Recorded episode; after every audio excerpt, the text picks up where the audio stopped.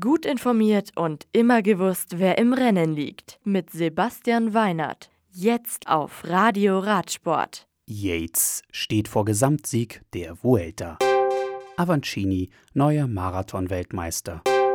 Team Sunweb ist in Madrid die beste Mannschaft. Andorra.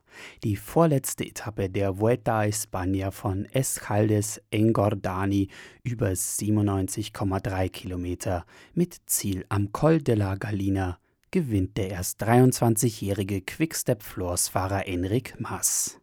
Er setzt sich knapp gegen Miguel Angel Lopez von Astana durch. Dritter wird Rundfahrtsleader Simon Yates von Mitchelton Scott mit 23 Sekunden Rückstand auf den Tagessieger. Yates führt sein australisches Team am Sonntag in Madrid auf die letzte Etappe, ehe er voraussichtlich den Rundfahrt-Gesamtsieg feiern kann. Bester Deutscher ist Emanuel Buchmann von Bora Hansgrohe auf dem 19. Etappenplatz. Alejandro Valverde von Movistar verliert viel Zeit, bleibt aber Punktebester. Bester Bergfahrer ist Thomas de Gent von Lotto Sodal. Die letzte Etappe von Alcacon nach Madrid ist überwiegend flach und 100,9 Kilometer lang. Start ist am Sonntag um 17.15 Uhr. Lessone. Team Sky-Profi Gianni Moscon gewinnt die Coppa Agostoni. Er siegt vor Rhein Tarame von Direct Energy und Enrico Gasparotto von Bahrain Merida. Madrid.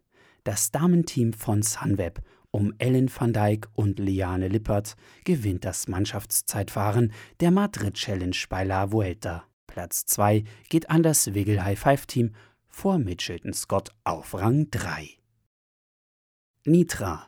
Bora Hansgrohe-Profi Matteo Pellucci siegt auf der dritten Etappe der Slowakei-Rundfahrt über 180 Kilometer mit Start in Dubnica nad Wahom. Zweiter und Dritter sind die Quickstep-Floors-Fahrer Fabio Jakobsen und Yves Lampert. Nachdem am Vortag Peluccis Teamkollege Rüdiger Selig jubeln konnte, ist das bereits der zweite Tageserfolg für Bora Hansgrohe in Folge. Leader der Rundfahrt ist Quickstep-Floors-Profi Julien Alaphilippe. Auronzo di Cadore Enrique Avancini ist neuer MTB-Marathon-Weltmeister. Der Brasilianer vom Cannondale Factory Team setzt sich in Italien mit sieben Sekunden nach einer rasanten Abfahrt knapp gegen Hector Leonardo Paes durch. Dritter wird Daniel Geismeier aus Österreich.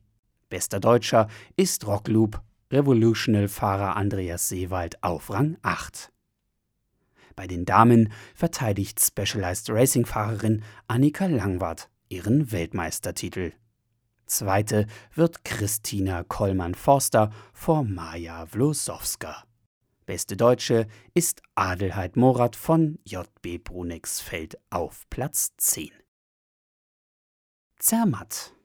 André Frischknecht und Matthias Stirnemann holen die Gesamtwertung der Swiss Epic.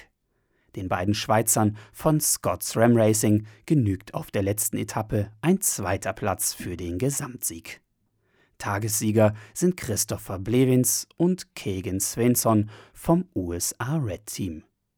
Catherine Pendrell und Hallie Smith vom Team Kanada landen ihren dritten Tageserfolg und holen so auch den Gesamtsieg.